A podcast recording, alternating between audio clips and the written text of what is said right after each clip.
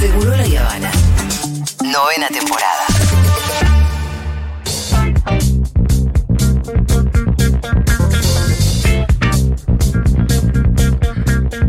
Escucha, Rolo, estuve, vengo siguiendo una novela que ya tiene un tiempito, arrancó más o menos a principios de mes, Ajá.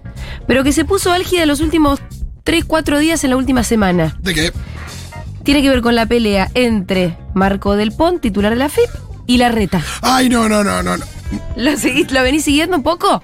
Eh, Estoy muy enojado con eso. Pero, Pero pará. muy enojado. No, Entonces yo pensé, esta es una nueva ocasión para una nueva misión de tributo al tributo. Dejémonos de pensar en impuestos en el día de Y hoy. obviamente hay que poner en caja el sistema previsional porque está quebrado. Tenemos 70 años que seguimos, nos están haciendo mierda. La gente no puede pagar impuestos, aunque sea para la fortuna. Digo, acá la economía no está para pagar impuestos. La gente se está fundiendo. Pero nosotros tenemos una pasión por el estatismo, por vivir del bolsillo del otro, que hace que esta sociedad se haya vuelto una sociedad de saqueadores y por eso nos estancamos. Como prometí durante toda la campaña, apostar a su capacidad de crecer, a su capacidad de duplicar la producción agropecuaria de este país, hoy voy a firmar el decreto por el cual la Argentina pasa a tener retención cero a las exportaciones regionales. Otra vez tengo que discutir de economía con vos que no sabés. El Estado presente es un acto violento, porque vos estás castigando al exitoso, porque a vos no te gusta que haya gente. Ah, no, ¿y a quién le cobrás los impuestos? ¿O te crees que caen del cielo los impuestos? El impuesto a los bienes personales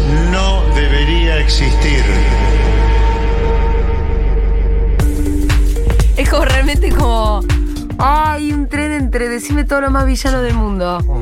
Bueno, pero ya ves, hay una línea común, entonces por eso es que acá nos proponemos hablar un poquito de estas cuestiones que muchas veces son dejadas de lado. De hecho, yo eh, te confieso esto. Yo como que venía viendo en el diario, viste algo de la evaluación fiscal y viste que da fiaca meterse en temas donde uno dice, no sé si voy a entender, es medio técnico, pero no lo es tanto. En todo caso, si les dio fiaca, bueno, para eso está esta columna. A mí me pasó que, ya lo contarás, ¿no? Pero que enseguida me acordé de lo que había pasado hace un tiempo Bueno, y me di pará. cuenta de, de- ¡Ah! No me spoilees. No, no, por eso no, lo- por eso no lo, no lo dije. Vamos desde el principio, vamos a lo básico. Las propiedades tienen, pero seguime porque mm, Sí. eh, necesito de su atención, por favor. Perfecto. Las propiedades tienen un valor fiscal, que es lo que el Estado dice que valen, ¿no? Y tienen un valor de mercado, que es, bueno, valga la redundancia, lo que el mercado dice que valen. Es decir, es lo que se paga por esa propiedad en la vida real. Esto todo el mundo lo sabe. Ahora, hay una diferencia que es realmente muy importante entre el valor fiscal el valor de mercado de una propiedad. Cuando les digo importante, yo estuve mirando unos números que me dejaron impactada porque yo sabía que el valor fiscal era mucho más chico, pero les estoy diciendo que muchas veces el valor fiscal está cerca del 7% de lo que vale una propiedad después en la vida real, digamos. 7%. Es decir, que si tu casa vale, según la inmobiliaria, 100 mil dólares, para el fisco vale 7 mil. Bueno, ahí hay una ficción, Sí, sí, sin dudas. ¿no? ¿Y cuál es el problema? El problema es que se tributa, es decir, que se pagan impuestos de acuerdo al valor fiscal. Y es un problema para quien no- a quienes nos gusta la progresividad de los impuestos, porque uno de los impuestos más progresivos es el de bienes personales. ¿Por qué? Es el impuesto, alguna vez ya lo hablamos acá, que se cobra de acuerdo a la riqueza que tenés. ¿No? Pero que excede la vivienda propia. Bueno, ahí lo vamos a ver. Y cuanto más tenés, más pagás. Esos bienes personales. Y la gente con propiedades carísimas no está tributando ni cerca de lo que podría de su capacidad contributiva. Bueno, ¿qué fue lo que pasó? Marco del Pont, eh, bueno, titular de la FIC, como ustedes saben, dispuso, esto fue el 10 de marzo, una revaluación de los inmuebles de la Ciudad Autónoma de Buenos Aires. ¿Para qué? Para cobrarle más a los más ricos, para cobrar más de bienes personales. Para que acercando un poquito de la evaluación fiscal a la real. Exactamente, acercando la evaluación fiscal a la real, lo que terminas haciendo es que un montón de gente que ni, ni siquiera está pagando bienes personales, empieza a pagar bienes personales. Pero además es un impuesto que además de ser progresivo, es coparticipable. Retengan este dato, porque esto es interesante porque, o, o por lo menos explica algo de la reacción de la reta. Es coparticipable quiere decir que lo cobra Nación, pero lo reparte entre las provincias. Bueno, la reta se pone loco, adopta obviamente una, digo obviamente, no debería ser tan obvio, ¿no? Pero adopta una posición muy furibunda, le manda, le manda una carta a Marcó del Ponte y todo. em, para defender a estas pobres personitas que por ahí tienen un departamento sobre Avenida Libertador y que no pagan bienes personales sobre ese inmueble. Es increíble, porque uno también podría decir, preguntarse, ¿pero por qué? Deja que les cobren, quiero decir. ¿Por qué salís en defensa de la gente, estos pobres indefensos que tienen departamentos sobre, Libertador? Bueno, uno se puede imaginar que de alguna manera está defendiendo a los amigos, ¿no? A los amigos de clase también. Bueno, como te decía, le manda una carta a Marco del Pont, este, donde dice que el aumento es ilegítimo y es discriminatorio. Me gustó también este término. Era como pobres discriminados los que viven sobre la Avenida Libertador o Figueroa Alcorta con de- departamentos. Bueno, hay una cosa llamativa que es que acá es donde viene esto que vos estabas por eh, también decir. Es que la reta para cobrar el impuesto inmobiliario, él, es decir, lo que le corresponde cobrar a la ciudad para la ciudad, Que viene con el ABL. exacto, ahí la reta sí hizo un revalúo fiscal. Sí, yo me lo acuerdo mucho porque aumentó muchísimo el ABL hace unos años. Claro, Y cuando me acuerdo que la, que la expresión era, no, no, porque ahora sí se toma el valor real de las propiedades, o un valor más parecido al valor real. esto es lo que volvió loca a Mar- Paul-. Y a mí también, porque yo lo recordé. dice, claro, y dice, pero ¿cómo haces para, con, con qué cara planteas este doble estándar? ¿No? Eh, es así, las provincias cobran un impuesto inmobiliario, en este caso lo conocemos como ABL, hacen las evaluaciones fiscales que les parecen pertinentes, la reta para cobrar su impuesto local usa un criterio, para criticar el de Marco, Marco del Pont, usa otro. No, ridículo. Bueno, además la cronología es esta, esto también es interesante, porque en el 2012 el gobierno macrista en la ciudad aplica un criterio de evaluación de inmuebles que los acerca al valor de mercado. ¿Por qué? Para recaudar más para la ciudad. Está bien. En 2013, el gobierno nacional, Cristina, dice, bueno, le sigo los pasos. Está bien lo que están haciendo. Hay que acercar la evaluación fiscal a la evaluación real. Sí. Y en 2018, Macri llega al gobierno nacional y ¿qué hace? Da marcha atrás respecto de eso. Bueno, lo que está diciendo la FIP es, ahora, dice es, nosotros estamos usando el mismo criterio que ustedes usan en la Ciudad de Buenos Aires del 2012. Em, que bueno, básicamente la medida eh, desde el 10 de marzo es multiplicar por cuatro la evaluación fiscal de los inmuebles porteños utilizada para determinar el monto a ingresar por el tributo. Entonces, con estos cambios, el valor fiscal de los inmuebles porteños, que pasa de representar, como te decía hace un ratito, alrededor del 7%, va a pasar a representar más o menos un 28% de su valor real. O sea, sigue estando re lejos. No es que le cagaron la vida a todo el mundo. No, porque además eh, tiene que ser ese valor y hay un monto. Para hay- pagar hay- bienes personales todavía, además, este... Hay un mínimo no imponible. Exactamente. Em, bueno, ¿quiénes son toda esta gente? Para, para saber de qué universo estamos hablando. La. A ver. La normativa de la FIP alcanza a los propietarios de inmuebles con valuaciones de mercado Sí. superiores a los 900.000 y a quienes tienen más de una propiedad. Es decir, o tenés dos propiedades y la segunda empieza a pagar bienes personales, o si tenés una sola, si vale alrededor de un millón de dólares, que es un montón, Sí, sí, sí. Eh, solamente una Bueno. persona que tiene mucho dinero tiene. eh, y bueno, sí. Habrá casos, tal vez, donde la capacidad contributiva de esa persona por ahí no, no pueda pagar lo que esa propiedad debería pagar. Pero por lo general, si vos tenés un departamento de un millón de dólares en la ciudad de Buenos Aires, es porque tenés capacidad contributiva para pagar sobre eso bienes personales. Em, bueno, la mejor estimada en la recaudación por este cambio de criterio asciende a unos 36 mil millones de pesos en 2022, que aportarán unos 233 mil contribuyentes de elevada capacidad contributiva, que son los dueños de una o más propiedades en la Ciudad de Buenos Aires. Son 7.000 propietarios porteños cuya vivienda tiene una evaluación superior a los 270.000.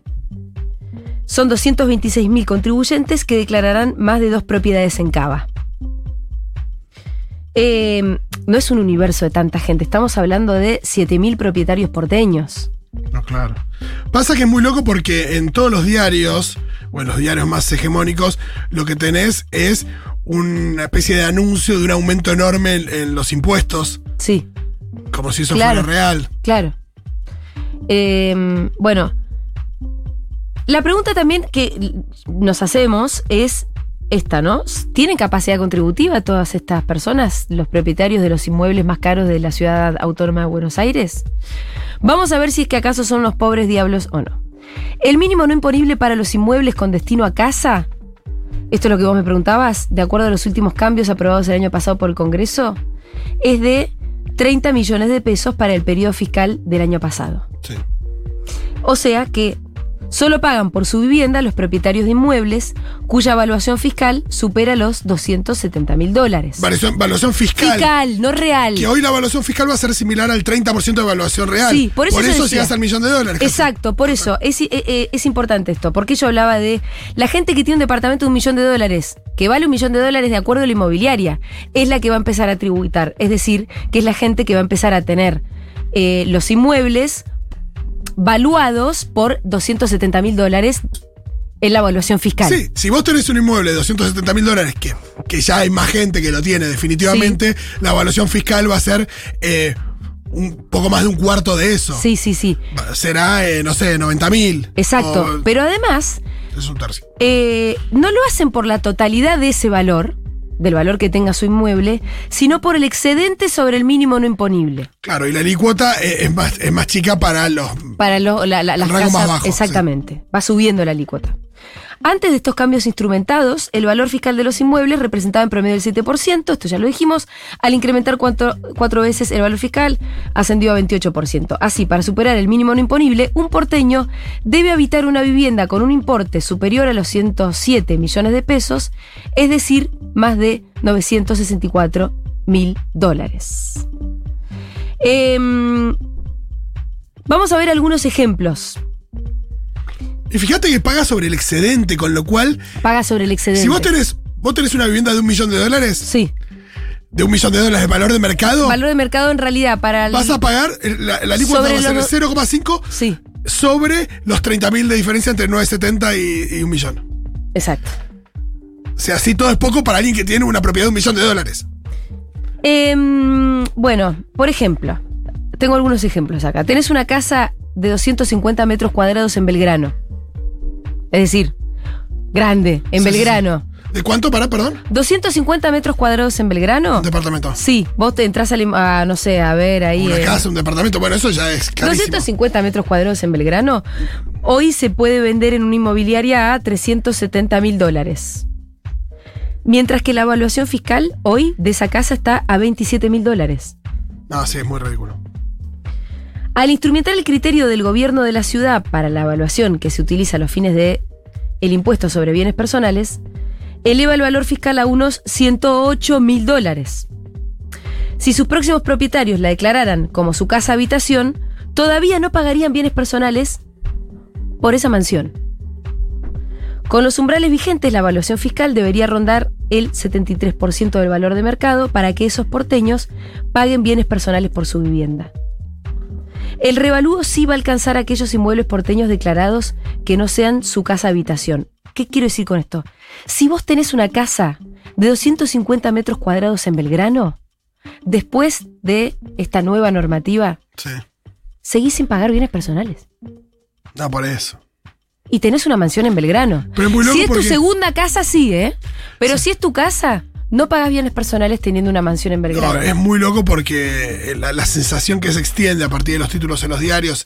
Por eso es Lo importante. que escuchás en las noticias es que, eh, nada, al, fi- al final fue mucho más grave lo que tuvo que empezar a pagar la gente de, de más de ABL Sí. a partir del cambio en la evaluación que hizo, que hizo el gobierno eh, porteño que esto. Sí, Que claro. afecta mucha más gente y al final es un impuesto eh, mucho más caro. No, no, y además esto, la idea que. La idea que plantea siempre el PRO de no queremos más impuestos, porque en realidad no son solamente los libertarios que tenemos en, el, en la artística. No, y ese nivel de enojo es porque, lo, Bullrich. pa- es porque lo pagan ellos. Claro, porque son ellos mismos los que tienen ese tipo de departamentos. Sí, sí, Por sí. eso la defensa. Pero además después, la doble vara o el doble estándar.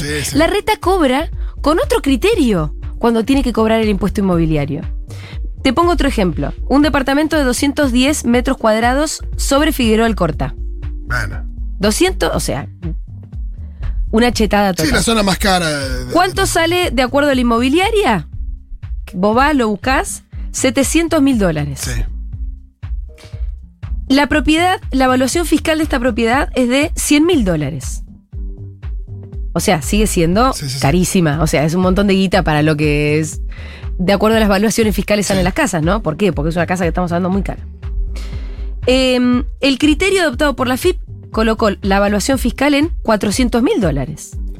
Más cerca de esos 700 mil dólares que dice la inmobiliaria que es además, insisto con esto, la misma que utiliza el gobierno porteño para cobrar el ABL. Exacto. O sea, el ABL a ese departamento Se lo se lo cobran. como si valiera 400 mil dólares. Exacto.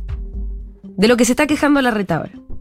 Con ese valor fiscal, incluso cuando se trate de una casa habitación, es decir, vivienda, su propietario deberá pagar el impuesto sobre bienes personales por el excedente sobre el mínimo no imponible de 270 mil. Son 130 mil. Entre 270 y 400 tenés 130 mil de diferencia. Bueno, último ejemplo como para gente más parecida a nosotros. Un departamento a estrenar de 60 metros cuadrados sobre la avenida, sobre, en Caballito, por ejemplo. Vale 160 mil dólares. Sí. La evaluación fiscal de ese inmueble ronda los 11 mil dólares. Apenas un 7% de lo que informa la inmobiliaria. El revalúo eleva dicho valor a, cuatro- a 44 mil dólares. Que está muy lejos del mínimo no imponible. Es decir, Sí. no paga nada. Entonces, hay algunos ejemplos como para que sepan y se entienda. quién un le afecta este impuesto? ¿A quién le afecta este impuesto? Esta revaluación, Si acaso realidad. es un impuesto nuevo, que no lo es, es una revaluación fiscal, es tratar de que esa ficción de lo que es la evaluación fiscal de las casas se acerque un poquito al valor real y por lo mismo a la capacidad contributiva real de esas personas que viven ahí y que hoy sobre esos bienes personales tributan muy poco. Y es uno de los impuestos más progresivos porque es un impuesto a la riqueza. Esta fue otra misión de Tributo al Tributo.